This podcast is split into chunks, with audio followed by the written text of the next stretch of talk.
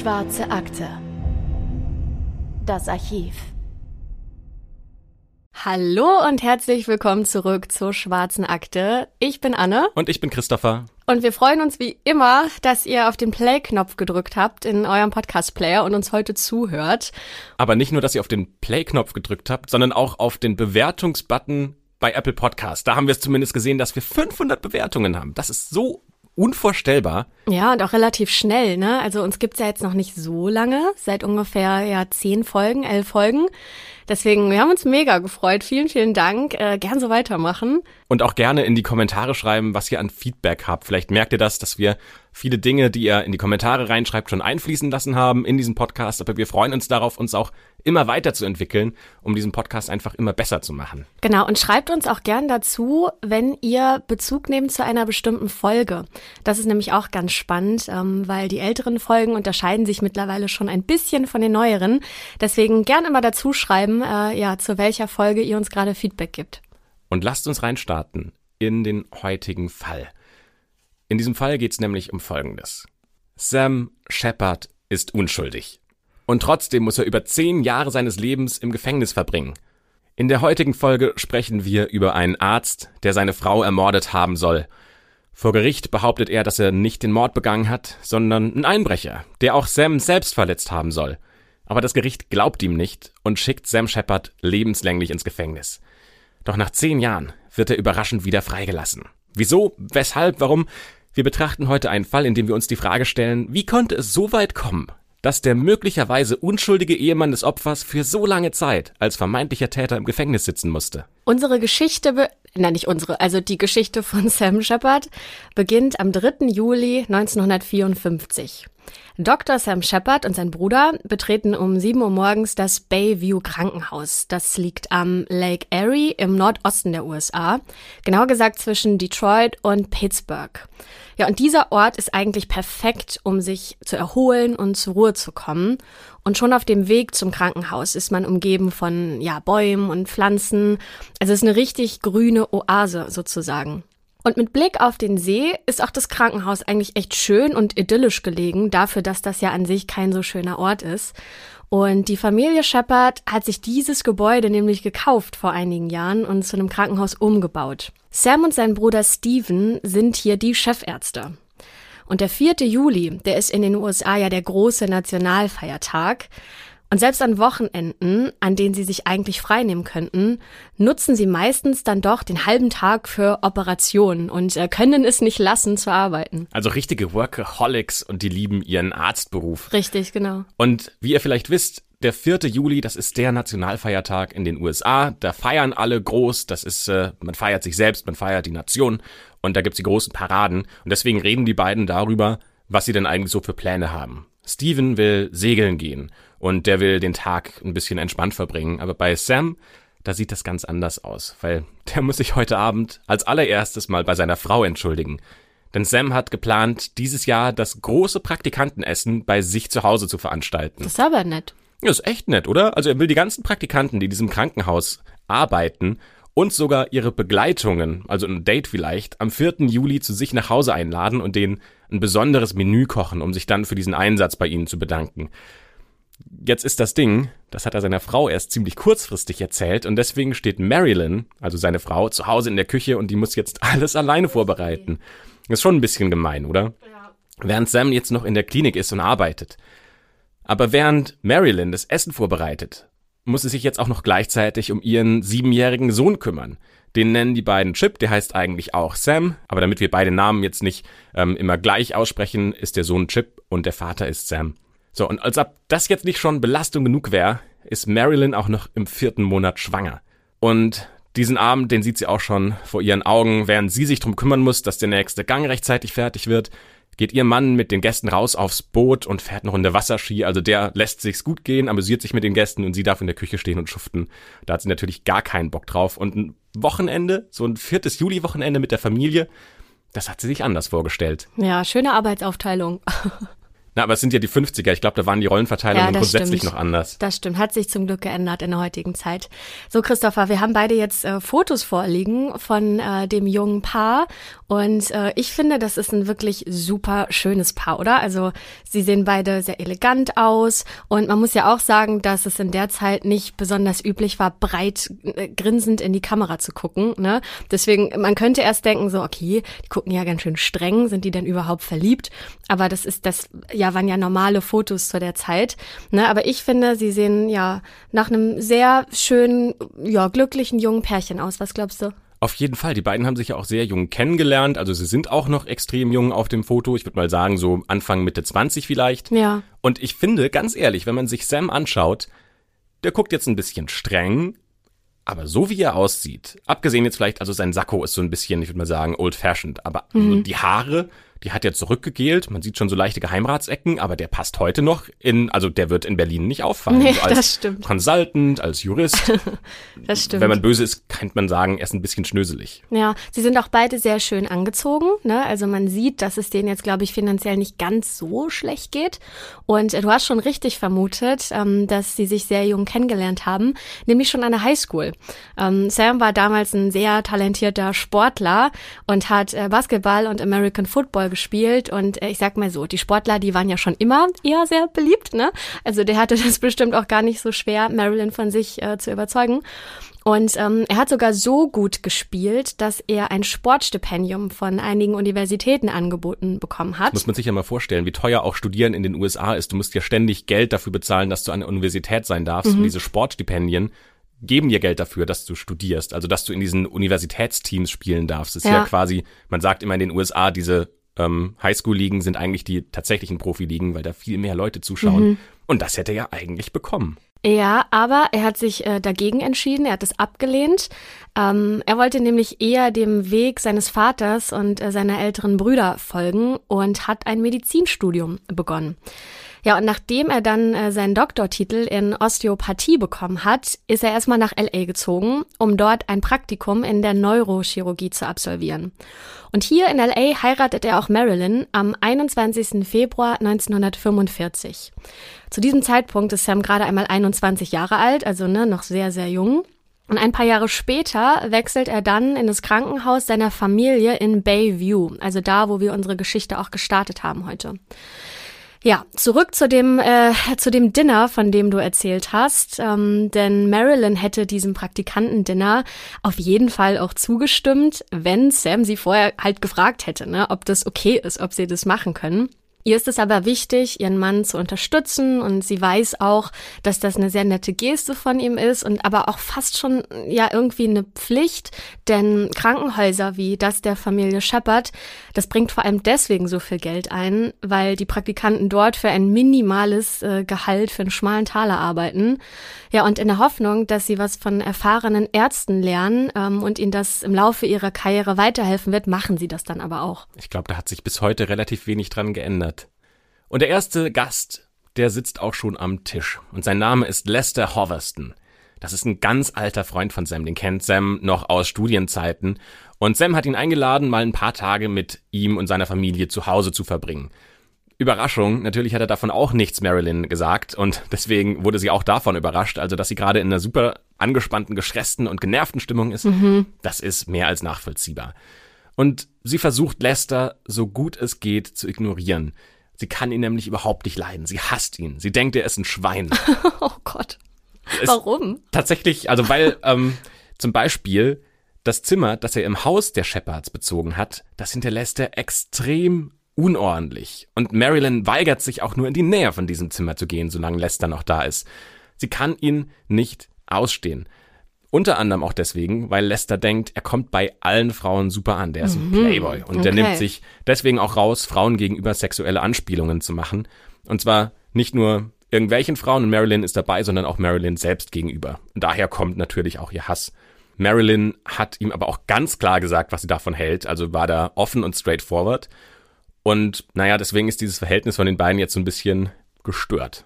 Und ähm, dass Marilyn hier jetzt sauer ist, mit diesem Typen allein zu Hause das Essen vorzubereiten, in der Situation mit einem Kind und im vierten Monat schwanger, ich kann es nachvollziehen. Ja, ähm, man muss aber auch dazu sagen, dass Lester sich erst vor kurzem hat scheiden lassen und von dem Krankenhaus. In, Warum nur? Äh, ja, und äh, in, in, dem Krankenhaus, in dem er vorher gearbeitet hat, ähm, also von dem wurde er gebeten, sich doch bitte einen neuen Job zu suchen. Warum nur? Ja, naja, aber nicht deswegen hat äh, Sam, hat der Sam geschrieben und um Hilfe gebeten. Ähm, und in einem Brief zum Beispiel schreibt er, ich bin so deprimiert. Ich wünsche, mein Leben wäre vorbei. Ich bin viel zu beschäftigt, um Freizeit zu haben, und die ganze Schufterei kotzt mich an. Und da kann ich schon verstehen, dass äh, ja Sam seinem Freund helfen möchte und äh, ihn versuchen will, auf andere Gedanken zu bringen. Und deswegen hat er ihn, ne, hat er Lester zu sich nach Hause eingeladen. Ich finde, das kann man dann schon nachvollziehen. Ähm, und Lester weiß auch ganz genau, der weiß sehr gut, dass er bei Marilyn nicht willkommen ist. Aber Sam besteht darauf, dass er für ein paar Tage eben zu Besuch kommt. So. Am Abend des 3. Juli haben die Shepherds auch ihre Nachbarn zu sich nach Hause zum Essen eingeladen. Und Lester hat sich für diesen Abend bei einem anderen Freund einquartiert. Also der ist jetzt äh, nicht Teil der Szenerie. Und äh, dieses gegenseitige Einladen, das hat auch schon eine sehr lange Tradition bei den Shepherds und bei ihren Nachbarn. Das pflegen die schon ähm, relativ lange, denn am 3. Juli gibt es immer bei den einen im Haus die Drinks und bei den anderen das Essen. Das ist natürlich ja viel Arbeit für Marilyn. Ähm, sie hat heute die Nachbarn als Gäste und am nächsten Tag kommen die 20 Praktikanten.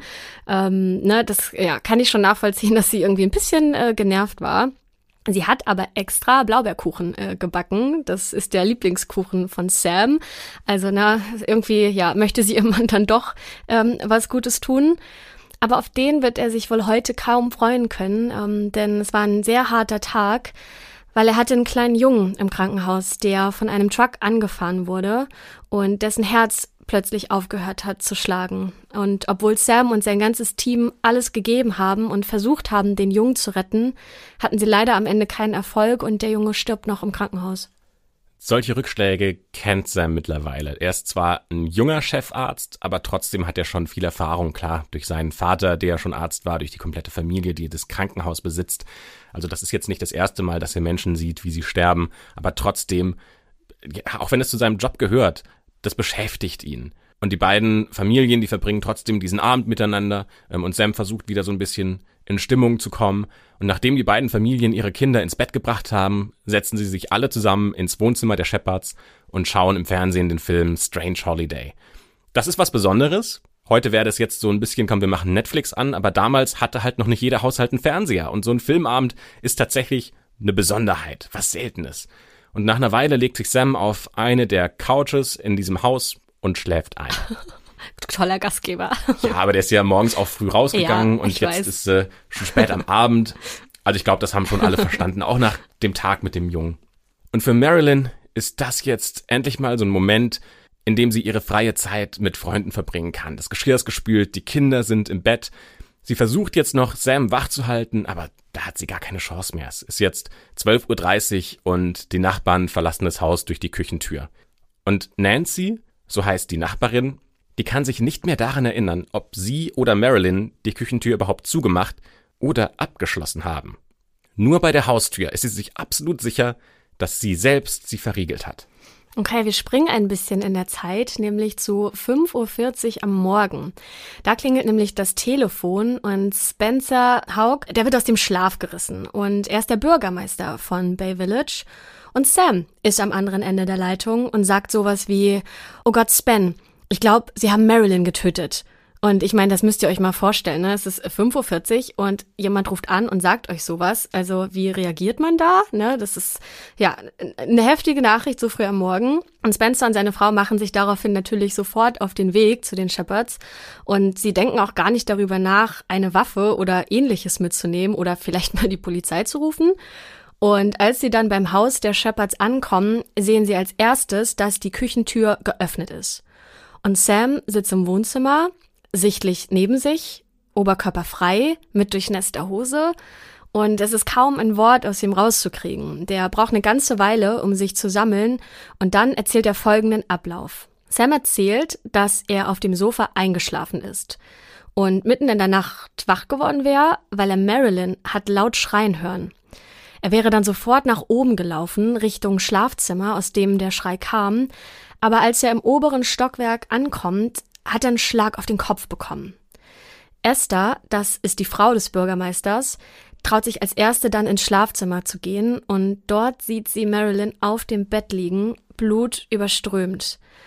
Ja, auf ihrem Gesicht und Oberkörper sind mehrere Schnittwunden und ihr Pyjama-Oberteil war bis zu den Brüsten hochgezogen und die Hose bis zu den Knien runtergezogen. Esther überprüft dann, ob sie vielleicht doch noch irgendwie einen Puls spüren kann, aber zu diesem Zeitpunkt ist Marilyn Shepard bereits tot. Und natürlich nicht nur Marilyn Shepard, sondern dann auch das Baby, das sie in sich trägt. Es wäre übrigens ein Junge geworden. Chip, der Sohn, schläft friedlich und hat von dem Verbrechen überhaupt nichts mitbekommen. 5.57 Uhr, da geht der Notruf bei der Polizei ein, die wenige Minuten später dann natürlich auch eintrifft. Als erstes fällt einem Polizisten ein weit geöffneter Arztkoffer im Flur auf, dessen Inhalt überall verstreut liegt. Sam ist mittlerweile in seinem Hobbyraum und hinter ihm liegen zwei Schrotflinten im Regal, ebenso wie zwei Soft-Air-Pistolen. Auf dem Boden liegen zwei kaputte Trophäen. Eine hat Sam beim Laufen in der Highschool gewonnen, die andere Marilyn beim Bowlen. Der Polizist fragt natürlich sofort Sam, was passiert ist. Und die Geschichte, die Sam jetzt erzählt, die ist schon ein bisschen detaillierter als das, was er seinen Nachbarn erzählt hat. Er hat nämlich die Schreie von Marilyn gehört, ist dann ein Stockwerk höher ins Schlafzimmer gerannt und hat dort eine andere Person gesehen. Die hat ein mhm. weißes Oberteil getragen.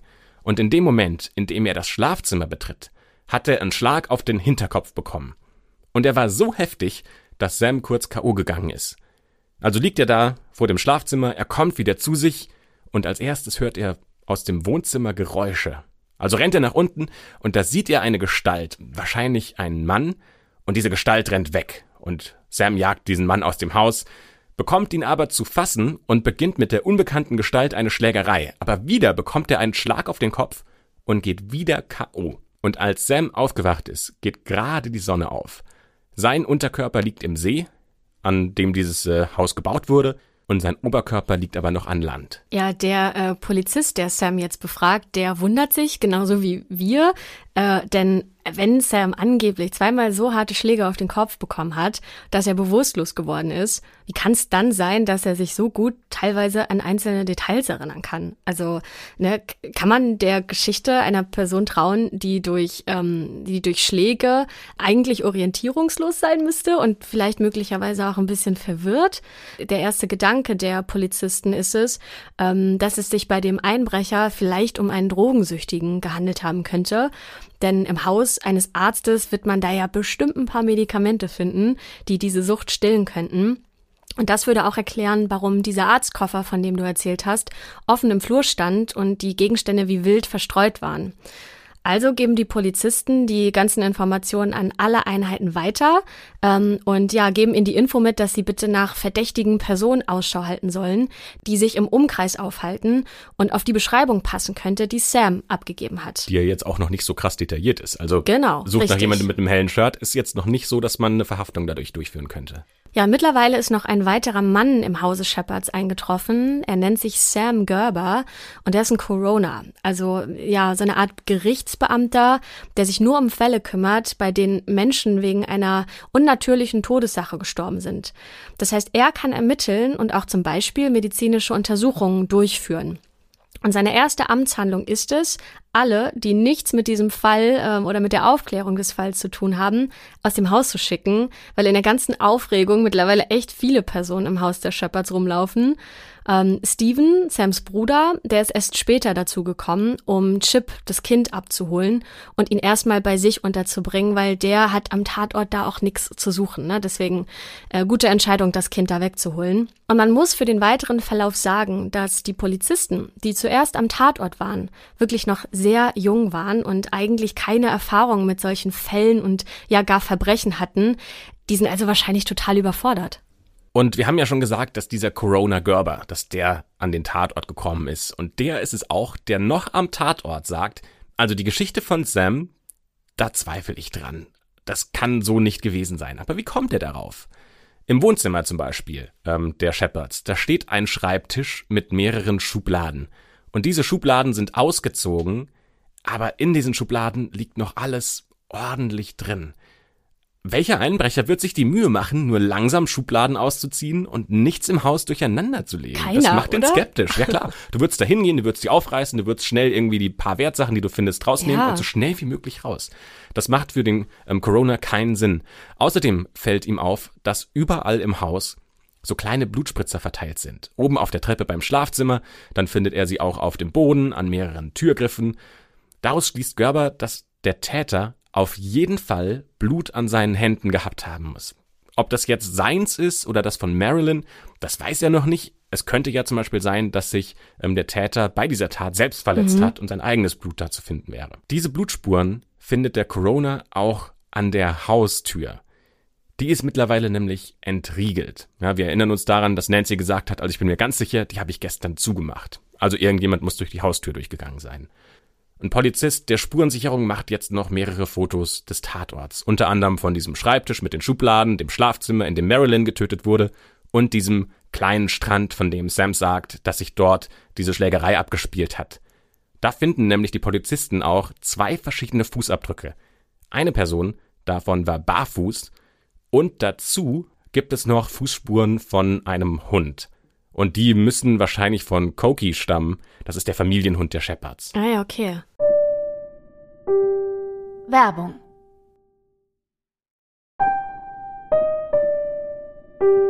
Werbung Ende. So, Christopher, was ist denn jetzt der nächste Schritt, wenn man sich an einem Tatort befindet? Fingerabdrücke. Richtig, genau. Das macht die Polizei auch und sucht nach Fingerabdrücken. Aber in einer deutlich kürzeren Zeit, als das eigentlich normalerweise üblich wäre. Denn aufwendige Suchen nach DNA-Spuren oder Haaren oder ja eben Fingerabdrücken, die lohnen sich ja nur, wenn man den Täter noch nicht kennt, ne? Und auf den ersten Blick wirkt dieser Fall ziemlich leicht zu durchschauen. Gerber hat ganz klar Sam als Täter im Visier und sieht ihn als den Mörder von Marilyn. Die Polizei, die findet zwar Fingerabdrücke an einigen Stellen im Haus, aber die sind verschmiert und die reichen nicht aus, um da einen vollständigen Fingerabdruck zu rekonstruieren, der ja, der einer Beweisaufnahme überhaupt standhalten würde, wenn man denn einen Täter findet. Also brauchen wir auch noch den nächsten Schritt, um vielleicht dieses Rätsel lösen zu können. Und das ist natürlich die Untersuchung der Leiche von Marilyn. Die wird in die Autopsie gebracht. Und als man die Leiche von diesem Bett aufhebt, da findet man so kleine Stücke von Zähnen. Uh, Und okay. die erste Idee ist, dass die eigentlich von Marilyn sein müssen. Aber als sie dann die Leiche untersuchen und sich anschauen, wie sieht das Gebiss von Marilyn aus, da stellen sie fest, dass das nicht von Marilyn sein kann, weil ihre Zähne sind nämlich noch intakt. Also von wem kommen diese kleinen Stückchen von Zähnen? Die erste Idee war, dass man sagt, naja, die müssen von Marilyn stammen, weil die hat einfach den Täter gebissen und daher ähm, kommen die Zahnsplitter von ihr. Aber man weiß nicht, woher sie kommen und man wird es bis zum Ende auch nicht herausfinden. Die Polizei verlässt dann um ungefähr 10.30 Uhr den Tatort. Und ein Polizist schreibt den Bericht über diesen Einsatz. Und naja, es ist ein Mordfall. Das heißt, man könnte davon ausgehen, dass das ellenlange Arbeit ist, dass man da Stunden dran sitzt. In Wirklichkeit ist dieser Bericht genau drei Sätze lang. Drei, Drei, Sätze. was hat er denn da geschrieben? Na, er hat geschrieben, dass sie in diesem Haus mehrere Fotos gemacht haben und ähm, dass man da halt Spuren genommen hat. Das ist der Einsatzbericht. Ich meine, wir sind ja auch keine Polizisten, aber ich glaube, selbst uns ist klar, dass drei Sätze für den Bericht in dem Fall nicht ausreichen können, oder? Nee, und die Polizisten werden im Laufe des Verfahrens, das dann durch diesen Fall folgt, auch zugeben, dass sie ähm, bestimmte Informationen nicht in diesem Bericht erwähnt haben. Zum Beispiel unter anderem, dass Polizisten auch Fingerabdrücke weggewischt haben, was natürlich ganz schwierig ist, wenn man dann nochmal irgendwann ins Haus gehen möchte und nochmal Spuren sichern will. Auch gerade wenn sie natürlich nicht so gute Fingerabdrücke schon haben, ähm, hattest du ja auch gesagt, dass das quasi nicht ausreicht, um einen Täter eindeutig identifizieren zu können. Das liegt vielleicht einfach daran, dass tatsächlich diese Polizisten, die gerade vor Ort waren, extrem wenig Erfahrung hatten. Also sie waren auch wirklich sehr jung und gerade erst im Dienst. Ist verständlich, dass man da Fehler macht. Auf der anderen Seite ist das extrem schwierig, Ja. ähm, das dann hinten raus ähm, wieder gerade zu biegen. Naja, Corona Gerber nimmt also jetzt diesen Fall erstmal an sich und das erste, was er macht, ist zu Sam ins Krankenhaus zu fahren. Da wird nämlich Sam als erstes untersucht. Und darüber ärgert sich der Corona extrem. Warum? Naja, für ihn ist klar, Sam hat dieses ganze Verbrechen, das er erzählt, einfach nur erfunden. Er hat einfach dann seine Frau getötet und ein paar Schubladen aufgezogen, um quasi so zu tun, als wäre er auch überfallen worden. Und für ihn ist es so, dass er sagt, naja, wäre Sam jetzt noch am Tatort, wäre es viel leichter aus ihm direkt ein Geständnis rauszubekommen, als jetzt irgendwo an einem anderen Ort. Genau, und Gerber, der fährt jetzt wie gesagt ins Krankenhaus und spricht dort mit Sam und untersucht ihn auch. Und Sam erzählt später, dass der Corona bei der Untersuchung äh, weder Blutspuren in seinem Haar noch unter seinen Fingernägeln gefunden hat, also wirklich nichts, was darauf hindeuten könnte, dass er Marilyn, seine Frau, ermordet hat. Gerber allerdings sagt später, dass er weder Sams Haare noch seine Fingernägel untersucht hat. Er hätte nur nach Spuren auf der Kleidung gesucht, also zum Beispiel nach Sandkörnern am Gürtel, die zumindest die Geschichte von Sam stützen würde. Ähm, diese Kleidung, die nimmt der Corona dann für weitere Untersuchungen auf jeden Fall erstmal mit. Und da wirft sich mir die Frage auf, wenn Sam jetzt die Wahrheit sagt, ne, warum versucht Gerber dann seine Ergebnisse zu verdecken? Also wenn Gerber wiederum die Wahrheit sagt und weder Haare noch Fingernägel genauer untersucht wurden ähm, nach Blutspuren, warum hat er dann nicht von vornherein eine ordentliche Untersuchung durchgeführt? Also, ne, man merkt schon, irgendwas stimmt hier nicht. Irgendwer erzählt Blödsinn. Das wichtigste Indiz auf der Kleidung ist dann ein großer Blutfleck auf der Hose. Also fast so, als hätte jemand ja in einer Blutpfütze gekniet, aber es gibt kein Blut auf den Schuhen oder auf dem Gürtel. Das heißt, es könnte ja sein, dass Sam deswegen mit, mit seiner Kleidung in diesen See gegangen ist, um die Blutspuren abzuwischen, ne? weil wir erinnern uns, er lag mit dem Unterkörper im See, mit dem Oberkörper äh, noch im Sand. Ja, und zurück im Haus der Shepherds trifft sich Gerber mit zwei Polizisten und alle drei sind der gleichen Meinung. Hier hat jemand nur einen Überfall nachgestellt. Denn kein Einbrecher, wie, ne, wie wir vorhin schon mal kurz besprochen haben, würde die Schubladen so sauber zurücklassen und ja, auch den Arztkoffer finden die Beamten irgendwie verdächtig. Ja, so als ob jemand einfach den ausgekippt hätte und es rumgeworfen hätte, um so nachzustellen, dass genau. jemand dagegen getreten ist oder genau. den durchsucht hat oder sowas. Ja, richtig. Und deswegen fahren sie nochmal zum Krankenhaus, um Sam dort als Hauptverdächtigen am Mord von Marilyn Shepard zu verhören. Und auch wenn die Arbeit der Polizei so im Rückblick stark kritisiert wird. Irgendwo kann ich schon verstehen, dass sie hier erstmal Sam eindeutig als Täter sehen, weil einer der Polizisten hat gesagt, dass wenn es einen Mord gibt und der Partner der ermordeten Person während des Mordes noch zu Hause ist, ohne einen klaren Beweis, dass jemand in die Wohnung eingebrochen ist, dann kann man in der Regel den Fall noch am gleichen Tag zu den gelösten Akten legen, weil man weiß, das muss in irgendeiner Form ja. der Partner gewesen sein. Also zu einem ganz großen Prozentsatz ist es häusliche Gewalt und ähm, naja, so war es halt irgendwie auch. Also man konnte nicht sagen, da war noch jemand anderes drin. Den Einbruch finden sie irgendwie sketchy. Und ähm, Sam war halt zu Hause. Und deswegen kann ich schon verstehen, dass sie sagen, okay, das ist die wahrscheinlichste Variante, deswegen ermitteln wir in diese mhm, Richtung. Ja. Und die Geschichte, die Sam erzählt, die hat ja auch einige Schwächen. Also warum soll zum Beispiel ein Mörder Marilyn so zugerichtet haben und bei Sam schlägt er ihm halt zweimal auf den Kopf und rennt weg? Was macht das für einen Sinn? Oder was ist mit dem Oberteil von Sam passiert? Wo ist das hin? Hat das vielleicht ausgezogen und versteckt, weil darauf Blutspritzer von Marilyn zu finden wären? Naja, vielleicht gibt's ja noch weitere Spuren an der Leiche. Ein Pathologe, der Marilyn obduziert, sagt, Leichen sind die besten Zeugen. Und der Pathologe kommt zu folgendem Ergebnis. Marilyn muss um circa 4.30 Uhr morgens gestorben sein. Das könnte tatsächlich mit der Geschichte von Sam übereinstimmen. Allerdings hat Gerber auch die Leiche untersucht, also der Corona, und der kommt zum Ergebnis, dass Marilyn um etwa drei Uhr morgens gestorben sein muss. Also, wenn das tatsächlich stimmt, wenn die wirklich um drei Uhr morgens gestorben ist, dann müsste doch geklärt werden, was hat Sam über zwei Stunden lang gemacht, bis die Polizei eingetroffen ist, weil die kam ja erst gegen 5.45 Uhr. Ja, der Pathologe, der untersucht Marilyns Leiche auch noch auf weitere Verletzungen. Und ähm, ja, da findet er unter anderem noch einen gebrochenen Finger, eine gebrochene Nase und mehrere Schnittverletzungen im Gesicht. Und der Täter hat mit 15 Schlägen versucht, den Schädel von Marilyn zu brechen. Und dazu kommen noch mehrere blaue Flecken am ganzen Körper.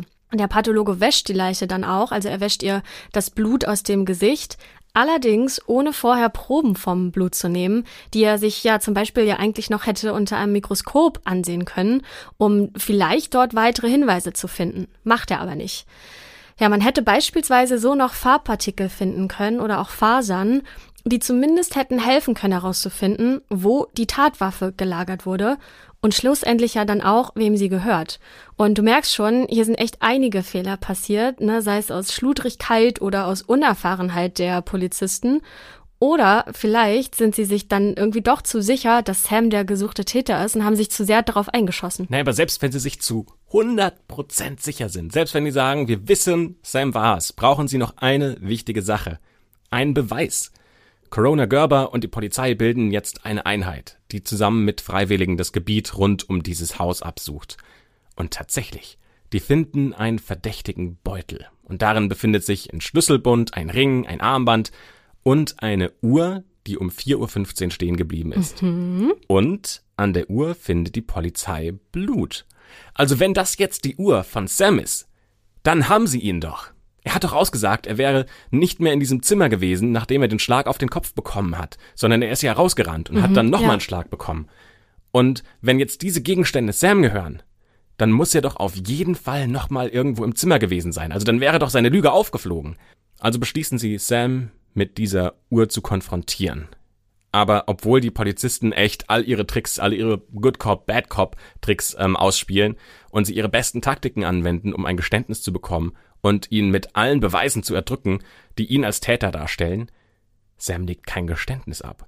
Und er bleibt aber auch erstmal im Krankenhaus und er wird nicht festgenommen. Am 5. Juli oder ab dem 5. Juli, also schon zwei Tage nach dem Verbrechen, weiß fast jeder in der Stadt, dass dieser Mord stattgefunden hat. Und ich meine, für die Medien ist das ja wirklich ein gefundenes Fressen.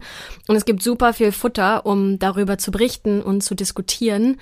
Denn der ungeklärte Mord an der Frau des angesehenen Arztes in einer kleinen, reichen, verschlafenen Stadt, das reicht ja schon aus, ne, für, für viele Schlagzeilen. Und dabei gehen die Journalisten aber eindeutig zu weit. Denn neben Fotos von Marilyn hat es auch ein Fotograf geschafft, sich in das Krankenzimmer von Sam zu schleichen und ihm im Schlaf zu fotografieren. Also ich meine, das geht halt gar nicht, ne? Ob schuldig oder nicht, aber das, das macht man einfach nicht. Und es werden außerdem auch Fotos von Chip, vom Kind, abgedruckt und Fotos aus dem Wohnzimmer der Shepherds und auch Details, wie zum Beispiel der Arztkoffer, wurden fotografiert und eben auch abgedruckt. Ja, Journalisten durften in das Haus der Shepherds ein- und ausgehen, wie sie wollten, wann sie wollten. Aber die Brüder von Sam, die wurden daran gehindert, das Haus zu betreten. Und später behauptet Sam auch, dass Fotos aus den privaten Fotoalben der Familie äh, gestohlen wurde. Was ich, würde ich ihm sogar glauben, angesichts der Tatsache, dass ja die Journalisten auch in anderen, ähm, in anderen Bereichen viel zu weit gegangen sind. Alles für die Story. Ja. Ich meine, am Ende ist das so, dass die Polizei natürlich auch gerne ihre Geschichte breitgetreten hat und gerne ihre Sicht der Dinge und Sam ist der Täter und haben mhm. da gerne Interviews gegeben und haben dafür Tür und Tor aufgemacht, damit die Journalisten jede Grenze übertreten können. Also da kommen wir nachher noch zu, denn die Presse spielt in dem Fall noch eine große Rolle. Ja. Und weil jetzt natürlich die Presse anfängt zu schreiben und es gibt Zeitungsberichte und im Radio läuft das, da fängt natürlich auch das typische Gerede an. Zum Beispiel sagt Nancy, eine Nachbarin, dass ähm, sie zum Beispiel gehört hat, dass Sam eine Affäre mit einer Arzthelferin hat und Sam hat ihr sogar mehrere Geschenke gemacht. Eine teure Uhr zum Beispiel. Und deswegen hätten die Shepherds schon öfter gestritten und zwar so laut, dass man Angst davor haben müsste, dass der Streit eskaliert.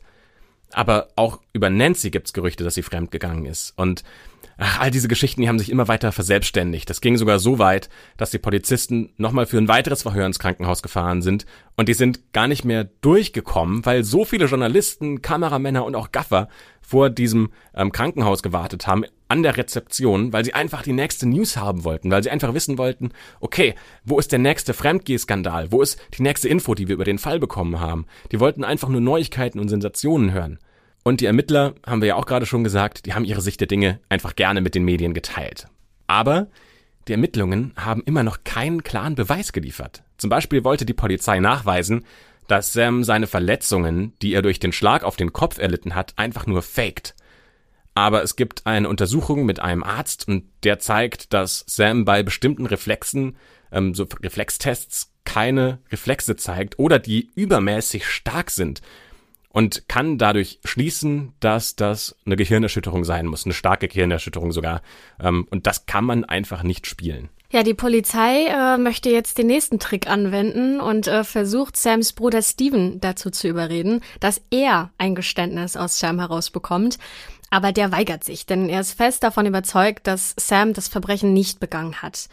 Das bringt die Polizei sogar dazu zu überlegen, ob Steven nicht vielleicht auch ein Mittäter sein könnte und Sam dabei geholfen hat, den Tatort aufzuräumen. Also, ne, die ermitteln da jetzt echt wirklich in sämtliche Richtungen und wollen äh, Sam einfach nur als Täter festmachen. Und die Polizei braucht auch langsam mal Ergebnisse, ne? denn äh, gerade wenn die Presse schon so aktiv ist und so viele Artikel zu dem Fall veröffentlicht wurden, dann stehen die natürlich unter einem enormen Druck, endlich was zu liefern. Und die Presse nutzt ihre Macht auch und übt immer mehr Druck auf die Ermittler aus. Und eine Zeitung schreibt sogar auf ihr Titelbild sowas wie, äh, warum keine gerichtliche Anhörung? Machen Sie das jetzt. Ja, und diesem Appell ist Gerber dann auch gefolgt und hat eine Anhörung im Sportsaal einer Schule organisiert. Denn Gerber ist der Meinung, dass die Menschen in Bay Village es verdient haben, den wahren Sam Shepard kennenzulernen. Also am 22. Juli können hunderte Schaulustige und Journalisten dabei zusehen, wie Gerber die ersten Zeugen aufruft. Naja, und das ist keine Ermittlung, das ist kein Verfahren, das ist quasi ein Tribunal. Also das Ganze wurde inszeniert, um Sam Shepard zu schikanieren. Sam kommt nämlich selbst bei dem Verhör auch noch an die Reihe. Und Gerber will Sam vorführen. Das fängt zum Beispiel damit an, dass er, bevor er sich auf diesen Stuhl setzen darf, von einem Polizisten untersucht wird. Alle anderen Zeugen, die ausgesagt haben, die wurden in einem Wartezimmer abgetastet und durften dann einfach reinspazieren, als sie aufgerufen wurden und sich auf diesen Stuhl draufsetzen. Aber bei Sam musste das in aller Öffentlichkeit sein. Jeder sollte das sehen. Und auch manche Fragen, die Gerber stellt, sollen Sam lächerlich machen. Zum Beispiel fragt er intensiv nach einem Kostüm, das Sam an Halloween getragen hatte. Ach, was hat das denn damit zu tun? Es also ist halt einfach so nach dem Motto, haha, hast du dieses lustige Kostüm angezogen? Ja. Wie hast du dich gefühlt? Hat sie vielleicht sogar gefallen? Oh je. Es geht einfach nur darum, Sam lächerlich zu mhm. machen. Und am nächsten Tag geht das Verhör weiter und da packt Gerber sein nächstes Ass im Ärmel aus. Er fragt nämlich Sam nach einer Affäre mit der Arzthelferin Susan Hayes. Und das ist die Schwachstelle von Sam. Denn der hatte tatsächlich eine Affäre mit ihr. Diesen Tipp, dass es diese Affäre gab, den hat Gerber von einem Journalisten bekommen. Und die Strategie, die ist einfach, aber ziemlich clever. Der Journalist hat nämlich ähm, Gerber diesen Tipp gegeben, hofft, dass Gerber diese Frage stellt und das Thema aufkommt und der Journalist hat automatisch neue Schlagzeilen. Also für Journalist und den Corona Gerber war das eigentlich eine Win-Win-Strategie. Für Gerber heißt das also, er hat ein weiteres Druckmittel, um diese Argumentation schlüssig zu machen, warum Sam ein Motiv haben könnte, seine Frau zu ermorden. Sein Anwalt, also Sams Anwalt, hat ihn allerdings darauf vorbereitet, dass genau diese Frage kommen könnte und hat ihm empfohlen, die komplette Affäre zu leugnen und zu lügen. Damit ist Sam zwar nicht einverstanden, aber als ihm diese Frage gestellt wird über Susan Hayes, dann folgt er dem Rat seines Anwalts und wie er später sagt, das war einer der schlechtesten Ratschläge, die ich in meinem Leben je bekommen habe.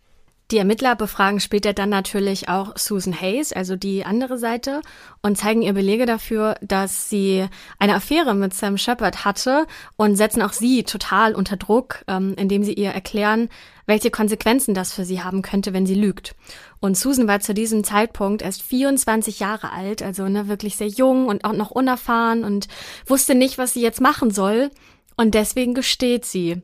Sie gesteht, dass sie eine Affäre mit Sam hatte und die Polizei freut sich darüber natürlich, ne? Die freut sich so sehr, dass ihre Taktik aufgegangen ist und dass sie es zugibt. Man muss sich mal vorstellen, sie haben jetzt zumindest den Beweis dafür, nicht dafür, dass Sam die Frau umgebracht hat, seine Frau Marilyn, aber dass er in einem Gerichtsverfahren gelogen hat. Richtig, genau. Sam Shepard ist ein Lügner. Das ist jetzt der Satz, der bei allen äh, im Kopf geblieben ist. Und ähm, Susan sagt sogar, dass Sam darauf bestanden hätte, sie zu heiraten. Aber sie beide wussten ja, dass das nicht geht, weil Sam ja schon verheiratet war. Der streitet aber nach wie vor ab und äh, ja, seiner Meinung ist hier aber noch kaum was wert, ne? Und die Zeitungen fragen sich mittlerweile auch, ähm, ob das genauso lange gedauert hätte, dieser ganze Prozess, wenn ein Normalo in Anführungszeichen äh, verurteilt worden wäre und wie groß der ja reichen Bonus jetzt hier bei Sam ist. Also schließlich ist er der Hauptverdächtige in einem Mordfall und allein dafür muss er doch hinter Gitter, ne? Also zumindest erstmal in Untersuchungshaft. Das sagt zumindest die Presse, aber Gehen Sie mit Ihrer Forderung zu weit? Was findest du? Ja, also ich habe ja vorhin auch schon mal kurz angesprochen, dass ich äh, ja finde, dass die Presse generell zu weit gegangen ist in dem ganzen Fall, weil man muss ja immer noch mal davon ausgehen, dass nicht bewiesen ist, dass Sam der Mörder ist. Also ne, man muss solange es keine Beweise gibt, finde ich, ähm, muss man da eh immer vorsichtig sein.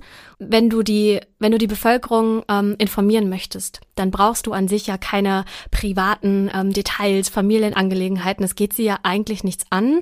Äh, deswegen, ja, sie sind zu weit gegangen. Das erinnert mich an so ein Attentat, das in Deutschland passiert ist, äh, Gladbeck, ähm, mhm. wo die Journalisten, also da wurden in einem Bus Menschen entführt und dann sind Journalisten quasi an das Entführerauto ran, haben die Entführer befragt und eins der Opfer, ähm, das dann später erschossen wurde, haben sie einfach so das Mikrofon angehalten und gefragt, und wie geht's dir jetzt als Opfer? genauso stelle ich mir das auch vor. Das ist einfach, wo man als Journalist und als Presse das Gefühl hat, ich mache hier jetzt mit der nächsten Schlagzeile noch mehr Reichweite, noch mehr Geld. Aber dabei vergisst man, dass da auch Menschen dahinter stehen, ähm, die die Konsequenzen damit ja aushalten müssen. Ja, total. Vor allem, ne, du hast ja hier noch den, ähm, den Sohn Chip, der kann ja mal gar nichts für diese ganze Geschichte. Die ganze Familie scheppert. Ja, der hat noch sein ganzes Leben vor sich und da möchtest du doch nicht, dass ähm, solche schmutzigen Familiendetails, ähm, die ja nicht mal bewiesen sind, dass die in der Öffentlichkeit breitgetreten werden. Also, also wir müssen ja auch mal selbstkritisch sein. Im weitesten Sinne sind wir doch auch Presse. Also wir reden ja jetzt auch darüber und machen auch einen Podcast über verschiedene Kriminalfälle. Ich finde, der Unterschied ist jetzt, dass wir mit deutlich mehr Abstand darüber darüber berichten und mit deutlich mehr gesicherten Fakten oder das historisch betrachten. Ich versuche immer vorsichtig zu sein mit meinen Urteilen. Ähm, ich weiß nicht, ob das so rüberkommt, aber zumindest fällt es mir immer ganz schwer zu sagen, der und der und der war das. Ähm, das kannst du ja auch gar nicht nee, sagen. Überhaupt also. nicht genau. Weil man immer denkt so, okay, was, wenn ich jetzt falsch liege? Ja. Was, wenn ich jetzt nicht die richtige Antwort habe? Was passiert dann? Das ist vielleicht jetzt in den meisten Fällen nicht mehr so relevant, weil die meisten Protagonisten schon tot sind. Aber trotzdem ist das immer so was, was ich im Hinterkopf hätte. Und finde ich krass, dass das damals die Menschen überhaupt nicht überhaupt nicht so mitgedacht hatten. Ja, wie ging es denn jetzt weiter in, in der Geschichte? Also musste er ins Gefängnis? Ja, musste er, tatsächlich. Ähm, am 30. Juli 1954 wird Sam Shepard inhaftiert. Quasi jeder weiß davon, außer die Familie Shepard. Vor dem Haus von Sam, da wartet schon eine große Menschenmenge und die ruft laut, sperrt ihn ein, sperrt ihn ein. Und vor den Augen von allen wird er in Handschellen in ein Polizeiauto gebracht und abgeführt. Die Ermittler haben eine clevere Taktik. Sie haben nämlich gehört, dass Sam drogenabhängig sein soll. Das war damals noch nicht ganz so einfach zu testen, also es gab nicht für jede Droge einen Test, man macht irgendwie einen Speichel- und Urintest und dann hat man es rausgefunden. Wenn sie diesen positiven Test hätten, dann wäre ja auch die Tat deutlich einfacher zu erklären, auch zum Beispiel, warum Sam sich überhaupt nicht mehr erinnern kann. Der war einfach auf Droge. Aber die Idee, die sie haben, ist, dass sie jetzt Sam mal für einen Tag oder zwei eingesperrt lassen, so lange, bis Sam wieder Nachschub braucht und Entzugserscheinungen bekommt und sie dann einfach einen Deal aushandeln können, hey, wir geben dir eine Droge oder einen Ersatz, dafür musst du gestehen. Aber sie merken, dass sie keinen Erfolg haben. Deswegen gehen sie einen Schritt weiter. In intensivsten Verhören zeigen sie Sam Bilder von Marilyn aus dem Leichenschauhaus, auch mit geöffnetem Schädel, Bilder vom Tatort, alles, was Sam schockieren könnte. Das ist eine Taktik, da haben schon andere Täter gestanden, als sie mit solchen Fotos konfrontiert wurden. Aber nicht Sam. Wie krass, überleg dir das mal, das ist seine Frau. Das dürfen wir hier nicht vergessen bei der Geschichte, ne? Er muss das von seiner Frau sehen. Also wie krass ist das eigentlich? Und das auch nur ungefähr drei Wochen, zwei Wochen, ja. nachdem diese ganze Tat passiert ist. Und Sam ja auch sagt, ich habe das Ganze miterlebt. Mhm. Das ist heftig. Und Sam würde sogar bei einem Lügendetektor-Test mitmachen. Der würde sogar sich irgendwo anschließen lassen und sagen, fragt mich alles, ich sag die Wahrheit und ihr könnt's da sehen. Aber sein Anwalt sagt, dass wenn Sam den Wünschen der Polizei folgt, dann würde der Anwalt sofort aufhören, ihn zu unterstützen. Ja, man merkt hier, glaube ich, schon sehr deutlich, dass die Polizei wirklich jedes Mittel benutzt und äh, jedes Mittel recht ist, um Sam zu einem Geständnis zu bewegen. Und es gibt auch wirklich stundenlange Verhöre und Sam sagt später sogar, dass das schon Folter gewesen wäre und er lieber irgendwas gestanden hätte, damit die Polizei zufrieden ist und es endlich mal aufhört. Aber das, was die Polizei in diesem Moment sehen wollte, wäre ja ein psychischer Zusammenbruch gewesen und diese Freude wollte er ihnen nicht geben, also da blieb er wirklich standhaft. Werbung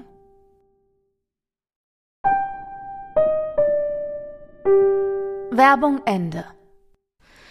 Das offizielle Gerichtsverfahren gegen Sam wurde am 16. August 1954 eröffnet und in diesem Verfahren wurden alle Zeugen geladen, die etwas zu diesem Fall zu sagen hatten.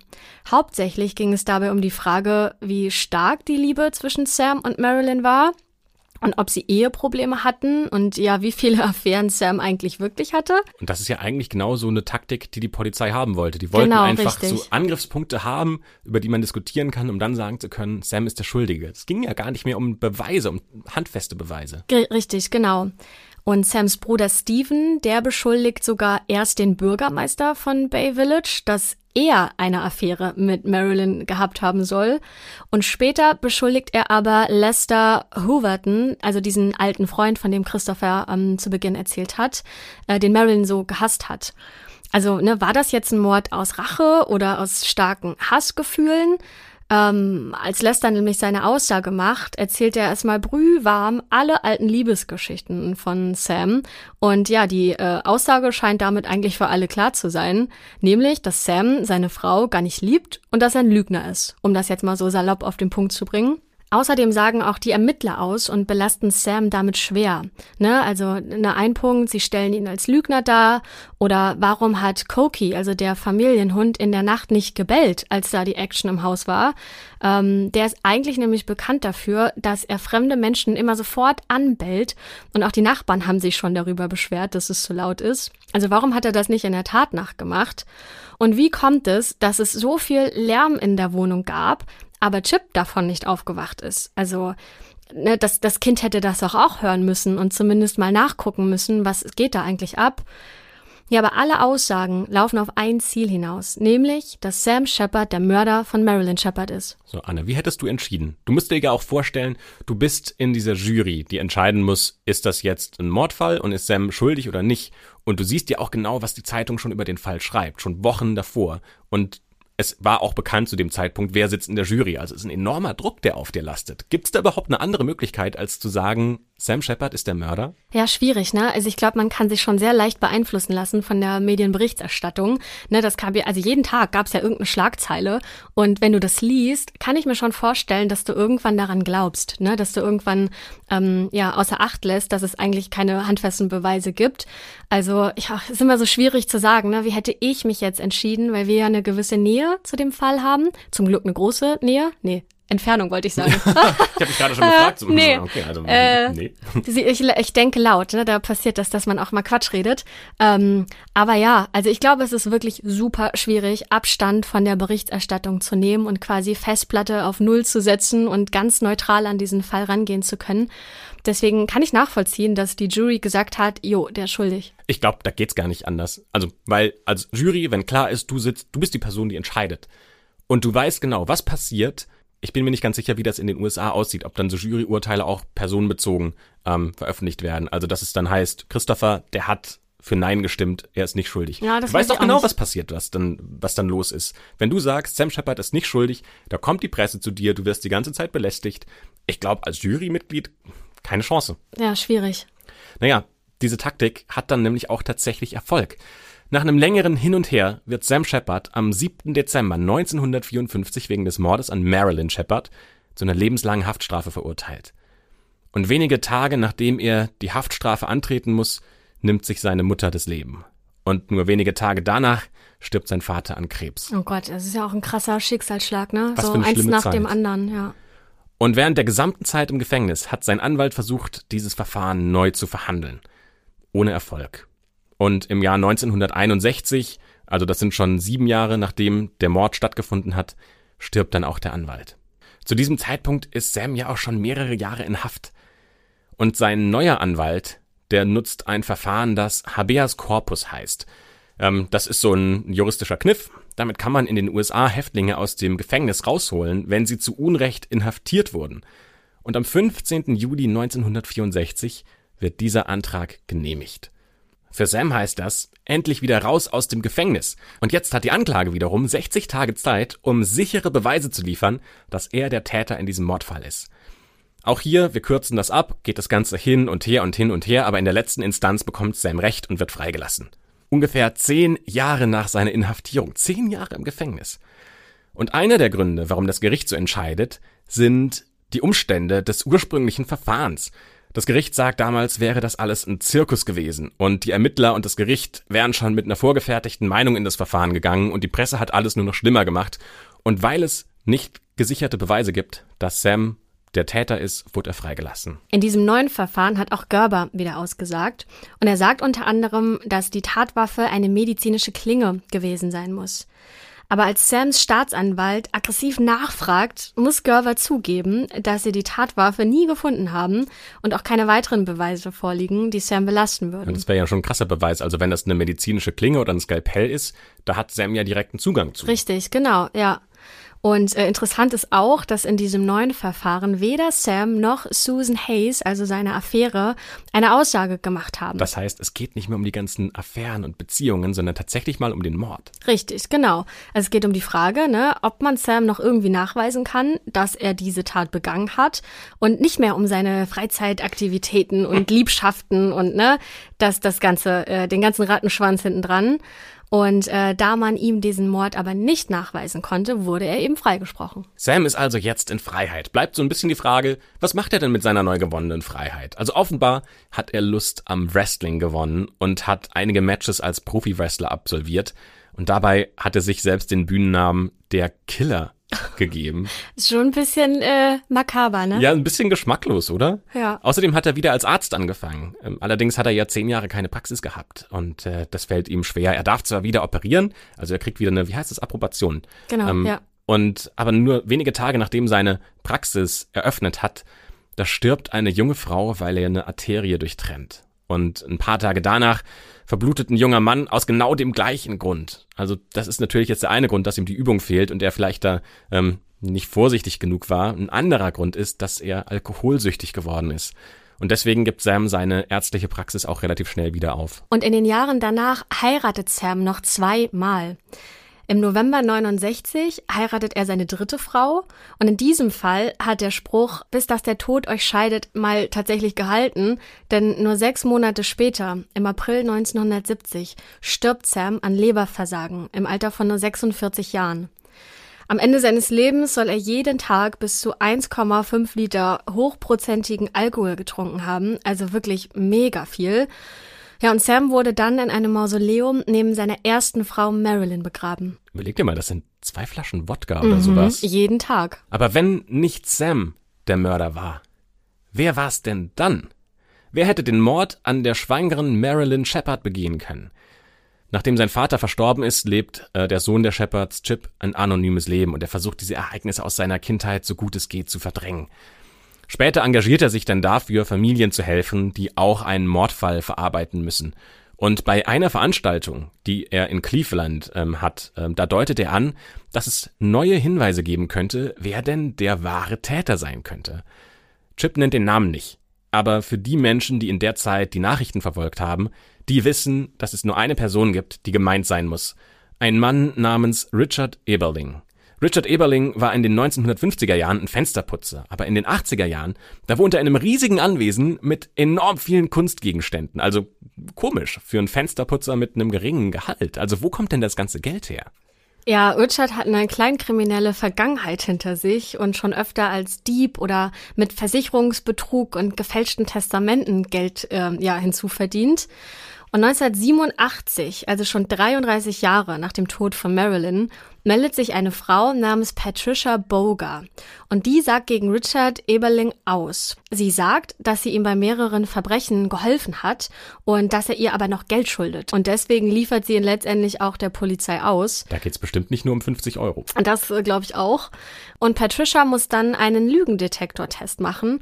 Und dabei kommt heraus, dass Richard nicht nur an Verbrechen beteiligt war, mit denen er Geld gemacht hat, sondern dass er auch eine Frau umgebracht hat, deren Tod von der Polizei als Unfall eingestuft wurde. Richard wird deswegen auch zu einer lebenslangen Haft verurteilt. Und ne, da fragt man sich jetzt, okay, was hat das jetzt mit dem Tod von Marilyn zu tun? Und jetzt wird's interessant, denn Richard war zwei Tage vor dem Tod von Marilyn im Haus der Shepards. Doch obwohl Richard jetzt ein verurteilter Mörder ist, wird der Fall Marilyn Shepard nicht nochmal neu untersucht. Und dann im Jahr 1989 erhält Chip Shepard einen Brief. Und die ersten Worte des Briefes sind Sam, also nochmal kurz zur Einordnung. Chip heißt ja eigentlich auch Sam, aber wir nutzen jetzt hier seinen Spitznamen. Sam, ja, ich kenne die ganze Geschichte. Und der Absender dieses Briefes ist Richard Eberling. Sam und Richard, die schreiben sich mehrere Briefe und die treffen sich ein paar Mal im Gefängnis und die reale Geschichte, die Richard erzählt, die bringt eine ganz neue Richtung in den Fall. Richard sagt nämlich, Sam Shepard war heimlich bisexuell und der Bürgermeister Spencer Houck war schwul. Und Esther, die Frau von Spencer, die hat gedacht, dass Marilyn eine Affäre mit ihrem Mann hat, also mit Spencer.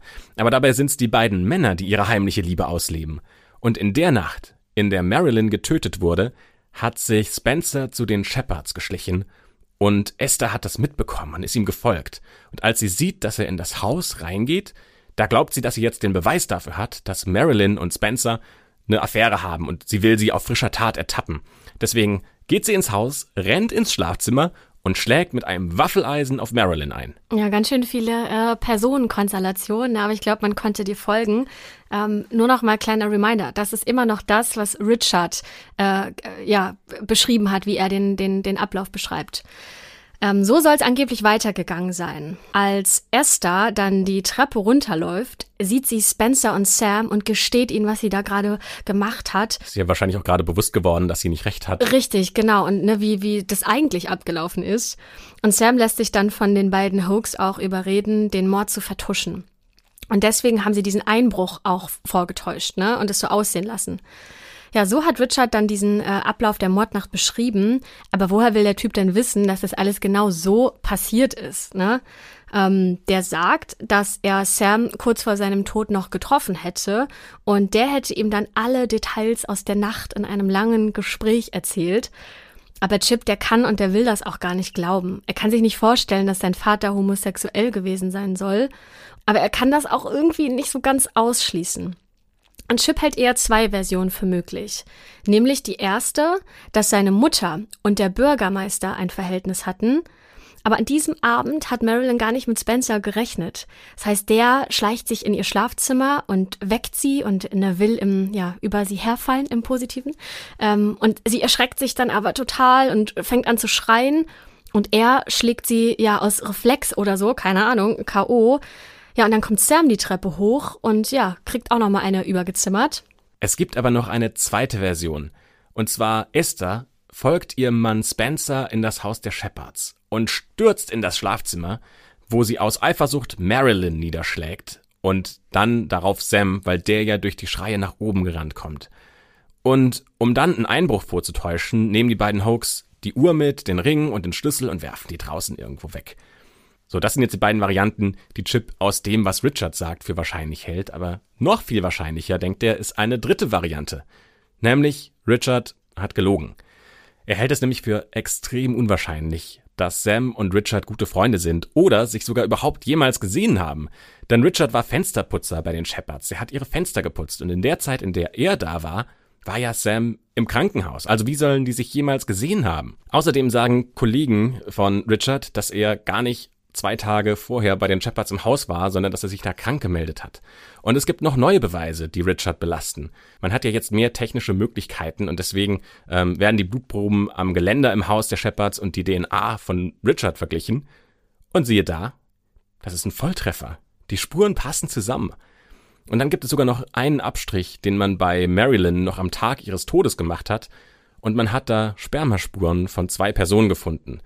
Die eine Person war Sam, und die zweite Richard Eberling. Mhm. Also das muss doch jetzt eigentlich der endgültige Beweis sein, dass Richard der Täter ist, oder? Ja, das haben wir jetzt alle gehofft an dieser Stelle, um der Geschichte auch ein Ende zu geben.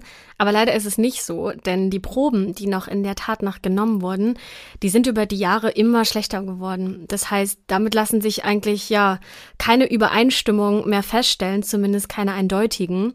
Und ein DNA-Spezialist sagt dazu, dass man mit diesen vorliegenden Proben nur noch zu etwa 90 Prozent sagen kann, ob eine Übereinstimmung vorliegt. 90 Prozent ist aber eine ganze Menge. Ja, aber dem Gericht war das zu wenig. Und Chip klagt deswegen auch noch weiter bis zur obersten Instanz. Und ja, der hat mehrere Jahre noch damit verbracht um seinen Vater auch vor Gericht offiziell unschuld, als unschuldig anerkennen zu lassen. Und damit auch sein Name ne, letztendlich wieder reingewaschen ist. Aber die Beweise reichen nicht aus. Damit wird leider auch dieser Fall für immer ungelöst bleiben.